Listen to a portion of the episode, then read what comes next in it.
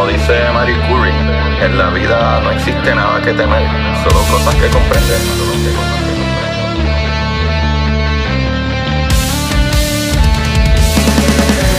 Recuerden correr y buscar la manera de aprender que más le divierta.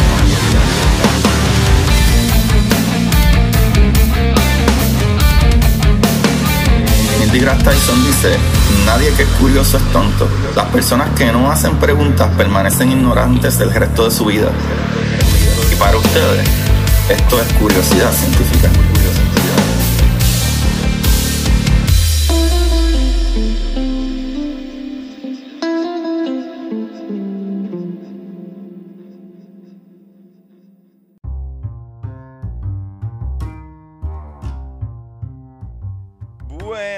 Corillo de Curiosidad Científica. Bienvenido otro día más a su programa de curiosidad. Con ustedes les habla su host Agustín Valenzuela. Espero que hayan tenido un buen fin de semana y mucho más allá que hayan tenido una felices fiesta. Este, todavía, ¿verdad? Para la gente en Puerto Rico y creo que, ¿verdad? Para muchas de las personas en, ¿verdad? La, la- Latino, Latinoamérica, todavía hay fiestas, ¿verdad? Todavía hay mucha eh, cultura, por lo menos la cultura puertorriqueña se celebra eh, los Reyes Magos.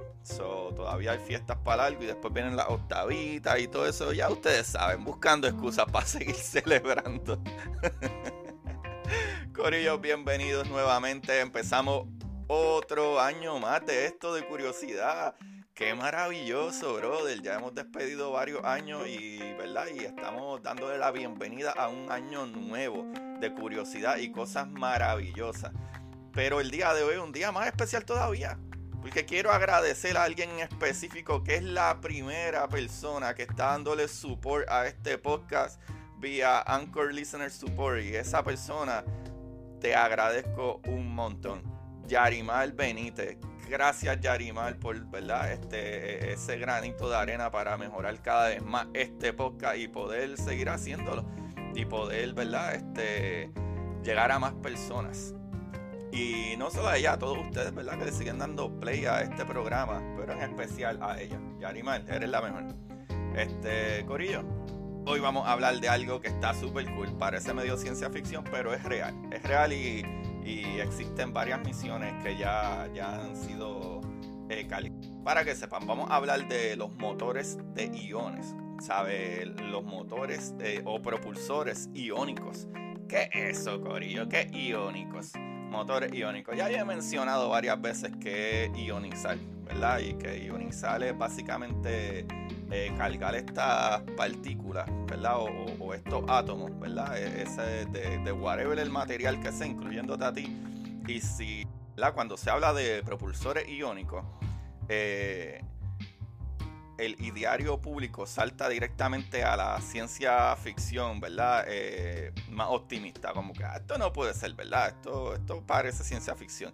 Pero no, Corillo, son reales. Aunque los cohetes que usamos en la actualidad, ¿verdad? De combustible líquido, son tecnología de 1926 de Robert eh, Goddard, que fue patentado en 1914. Pero el combustible químico, hay un problema con eso. ¿Sabes? Incluidos los que usan los cohetes de propulsión líquida y sólida. O tienen el problema de que tienen que subir la masa del combustible. So, ¿Qué significa esto? O mientras eh, a más peso hay que poner más combustible, que a su vez añade más peso todavía. So, buena parte del cohete se llena de combustible para poder llevar el combustible. Eso es doble problema. O sea, eso no es tan eficiente en esa parte. ¿Sabe? Ahora, pues entonces vamos a entrar a unos motores que todavía no están perfeccionados, pero están funcionando. So, ¿Qué son los motores de iones? Y cómo funcionan estas cositas. Los propulsores de iones o ion propulsion, ¿verdad? No requiere quemar nada. El principio usa solo electricidad de cualquier fuente, ¿verdad? Eh, pongamos nuclear y gases como el xenon. O sea, eh, el resultado de usar este tipo de motores es que podemos eh, reducir notablemente el peso de las naves espaciales, Corillo.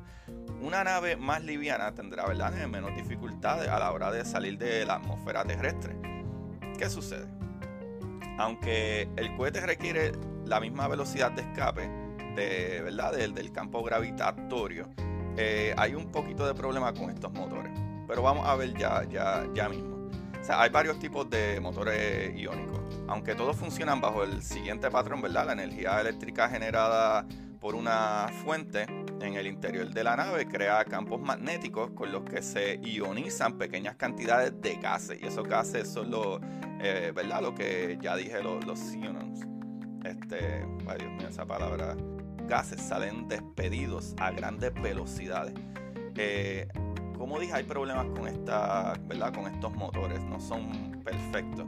O sea, la agencia espacial como NASA eh, o la ESA, ¿verdad? European eh, Space eh, Administration, la Administración Espacial, llevan décadas inventando, ¿verdad? Investigando los thrusters de iones o propulsores iónicos. Aún así, ¿verdad? Aún no se ha avanzado tanto como muchos quisieran. De momento los propulsores iónicos no generan demasiado empuje y ese es el problema. Ahí vamos a entrar a la física de esto. La velocidad de escape de la superficie de la Tierra es de 11.20 kilómetros por segundo, que serían 11.200 metros por segundo. Y con propulsores de iones se han logrado velocidades de 29 eh, kilómetros por segundo. O 20. O sea, eh, ocurre que el tiempo de aceleración es enorme, ¿verdad? Comparado con motores de combustible sólido. Y eso es un problema. ¿Qué me refiero? Estos motores funcionan bien si le das suficiente tiempo para acelerar. Porque a pesar, ¿verdad? A pesar de que estas naves tiran partículas súper rápido, son partículas. So, la fuerza que tienen es la fuerza que puede aplicar un papel sobre tu mano. Y ahí paso al siguiente artículo que es de NASA, lo cual eh, habla de, una de estas naves que, ¿verdad? que experimentales que utiliza la NASA. Pero antes de eso voy a dar un medio resumen eh, ¿verdad? de lo que es la propulsión iónica en particular. O que un un tipo de propulsión espacial que utiliza un haz de iones, ¿verdad? Molécula o átomo con carga eléctrica para la propulsión. O sea, el método preciso para acelerar los iones puede variar, ¿verdad? Pero todos los diseños usan la ventana de la relación carga-masa de los iones para acelerarlos, ¿verdad? A velocidades muy altas utilizando un campo eléctrico. Gracias a esto, los propulsores iónicos pueden alcanzar eh, un impulso específico, ¿verdad? Alto, eh, reduciendo la cantidad de masa necesaria, pero incrementando la cantidad de potencia necesaria comparada con los cohetes convencionales. ¿Qué sucede? Aumentar esa capacidad, esa capacidad o esa potencia toma tiempo, a diferencia de un cohete que está en el mismo momento acelerando por ahí para abajo. Ya tú sabes. ¿Sabes? Por ejemplo, una nave experimental equipada con un motor futurista ha logrado acumular más tiempo de operación en el espacio que cualquier otro sistema de propulsión, ¿verdad? Eh, informó la NASA. El Deep Space One, ¿verdad? Diseñado para poner a prueba una serie de nuevas tecnologías, eh, ha, viajado por el espacio utilizando un sistema de propulsión iónica durante más de 200 días, ¿verdad? La clave está en el tiempo de operación. Ciertamente otras naves han estado en el espacio por mucho más tiempo, eh, pero no hacen andar sus sistemas de propulsión por mucho tiempo, dice ¿verdad? Eh, John eh, Brophy, científico de Jet Propulsion Laboratory, el, laboratorio de propulsión de jets. Eh, ¿verdad? involucrado con este proyecto, ese muchachito. O sea, a diferencia de los motores químicos tradicionales que lanzan emisiones calientes, la propulsión iónica emite únicamente un destello azulado, ¿verdad? A medida que los iones, átomos eléctricamente cargados, ¿verdad? Escapan del motor. O la fuente de estos iones es el xenón. ¿verdad? Que es un gas que, como expliqué, se encuentra en los tubos fluorescentes y las lámparas, ¿verdad? en tu casa, en los hogares. O sea, a pesar, ¿verdad? Eh, o apenas, ¿verdad? Eh, perceptible propulsión iónica ejerce la misma presión de una hoja de papel sostenida sobre tu mano. O sea que es muy débil. Si bien le lleva tiempo adquirir velocidad, la propulsión iónica genera una importante cantidad de potencia a lo largo de grandes distancias, ¿verdad? Eh, preveyendo unas 10 veces la cantidad de empuje por kilogramo de los cohetes convencionales. ¿Qué sucede? Se trata de la aceleración con paciencia. ¿Sabe? Esto es lo que dice Mark Ryan. Estos motores no es de que vamos a llegar a, a un lugar a otro rapidito. Es que probablemente duren más tiempo, pero también utilizan más tiempo en acelerar. O la analogía con la fábula de la liebre y la tortuga es casi inevitable, dice este muchacho Mark Ryan. O sea, la importancia de la propulsión iónica reside en su gran eficiencia, ¿verdad? Utilizando poco combustible, lo que implica que la nave pese menos. Puede utilizar, ¿verdad? Un vehículo de lanzamiento más económico e ir más rápido que otras naves.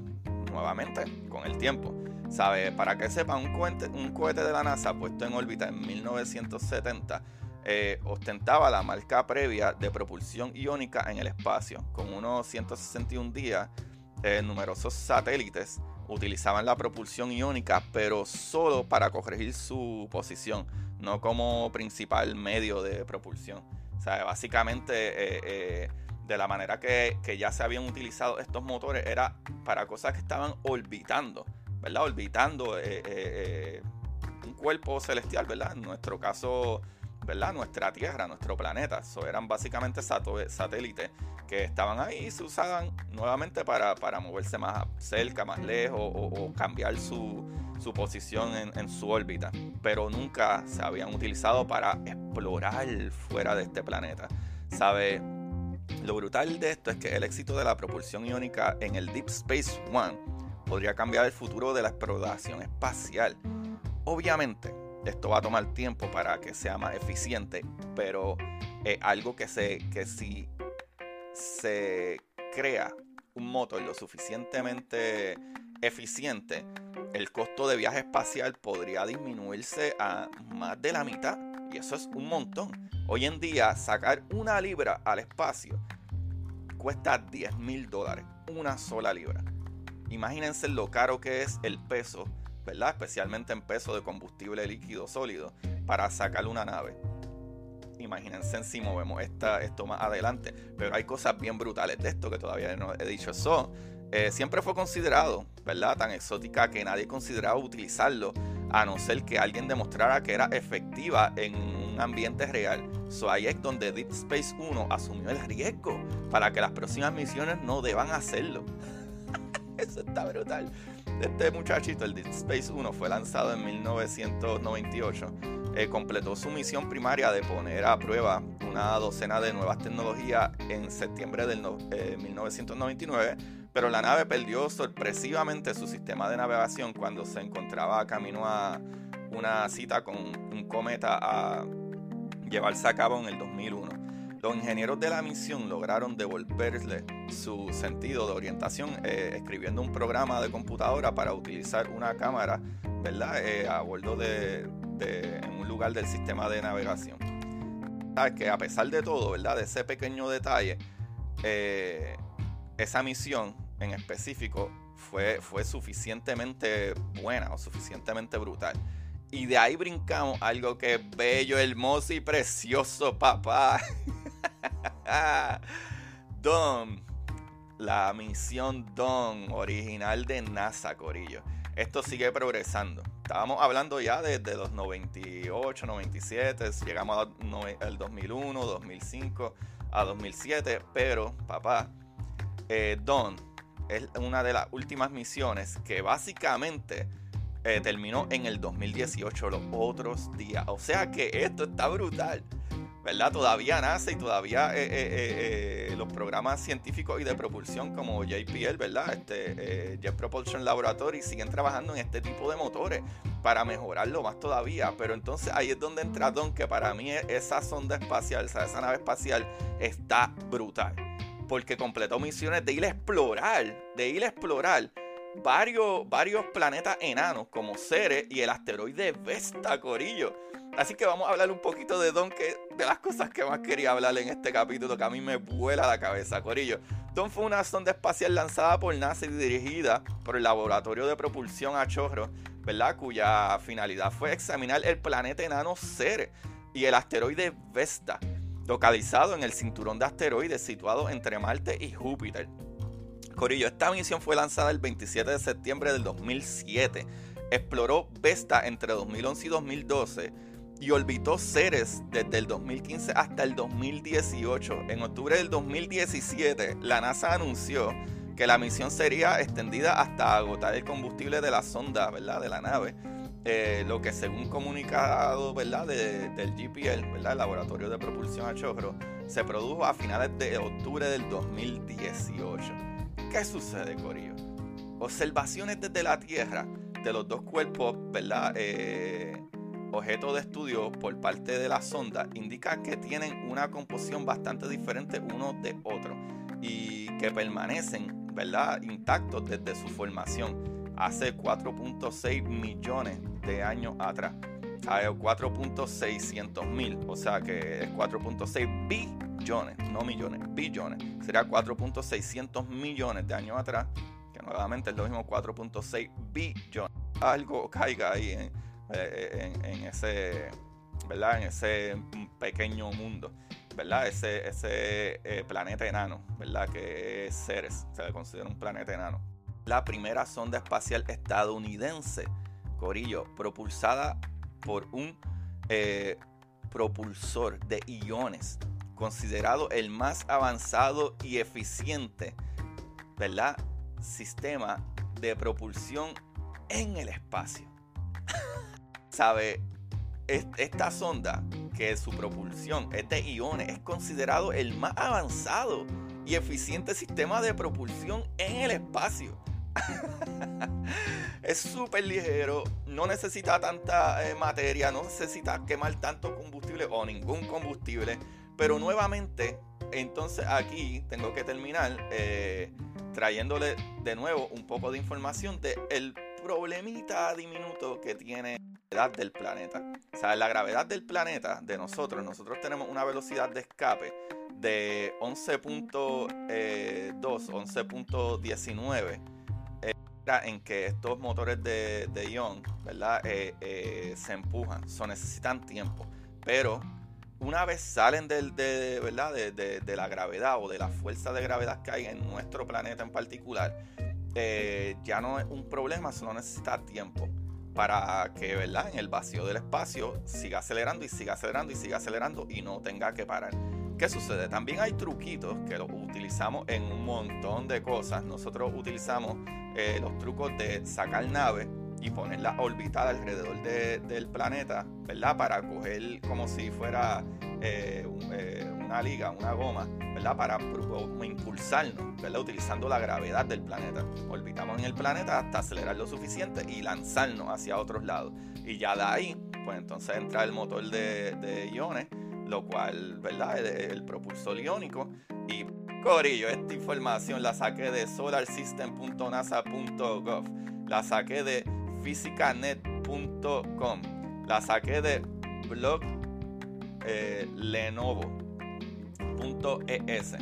y la saqué de bing.com. Corillo, el día de hoy les tengo un libro súper brutal que eh, ya lo había dicho anteriormente yo creo, pero si no, en verdad sí lo mencionamos en el capítulo de Neil deGrasse Tyson, que es eh, Letters from an Astrophysicist de Neil deGrasse Tyson, ¿verdad? Carta de un desde o de un astrofísico, ¿sabes? Como que de estar tu mente para ver cómo pensar en las cosas.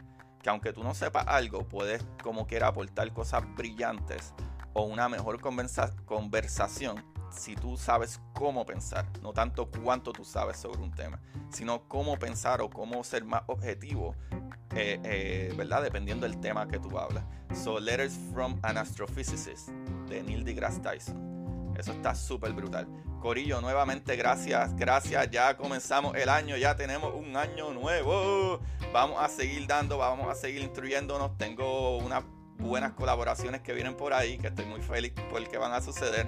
Eh, voy a seguir expandiendo mucho más el podcast porque tengo mucha gente que me ha dicho como, wow, me encantaría que hablaras de esto, me encantaría que hablaras de aquello, eh, eh, cuál es la ciencia detrás de esto, cuál es la ciencia detrás de aquello. Y hay muchas cosas que parecen muy comunes, pero todo, Corillo, todo tiene ciencia detrás. Desde la comedia, desde la política, desde todo. So, tengo invitados que estoy súper excited, de, ¿verdad? Emocionado de que van a aparecer. Y tengo nuevas personas que he conocido en este trayecto de mi vida que estoy loco por hablar con ellos de ciencia y, ¿verdad? Ser unos geeks y unos nerds al respecto. Nuevamente, ya saben, pueden conseguir mi libro, Curiosidad Científica, El Universo en Arroz con Habichuela en Amazon. Ahí me pueden ayudar un poquito, también me pueden ayudar compartiendo este capítulo y dándole like. Y los que les sobra, aunque sea algo desde 99 centavos hasta 4.99 o 9.99, pueden ir ahí en la parte de abajo del link que dice Anchor Listener Support y ayudarnos, porque aunque ustedes no lo crean o no lo piensen, todo este contenido yo lo hago de gratis básicamente y solo podemos seguir hacia adelante con la ayuda, ¿verdad? De esas personas que aportan, personas como Yarimal Benítez. Yarimal, escríbeme para eh, contra conocerte, búscame en Curiosidad Científica Podcast en Instagram y en Twitter también.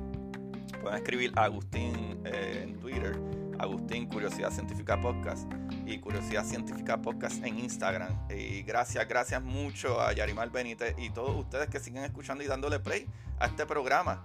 Así que se les quiere mucho, cuídense, manténganse safe, utilicen la máscara. Esto no se ha acabado todavía, todavía hay que utilizar la máscara y, ¿verdad? y no visitar a nuestros parientes más ancianos o mayores o con problemas ¿verdad? ya de, salud para evitar, imagínense que en una semana la vacuna les pueda llegar y en esa semana, por culpa de nuestros antojos, eh, se les pega ¿verdad? el virus. Y nada, como siempre les digo, sigan buscando la manera de aprender que más les divierta. Chequeamos, Corillo. Y para ustedes, esto es curiosidad científica.